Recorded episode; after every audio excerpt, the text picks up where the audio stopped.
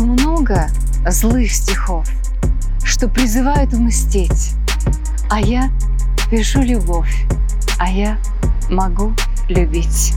Не тратить жизнь на злость, на ненависть и взрыв. Я в этой жизни гость.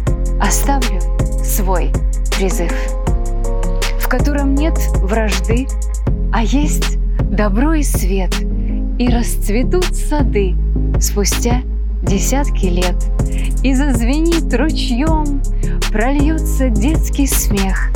Кто Господом прощен, тот сам прощает всех.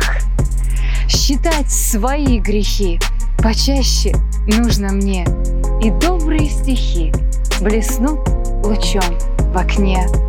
А что до злых стихов, в них пустота и боль.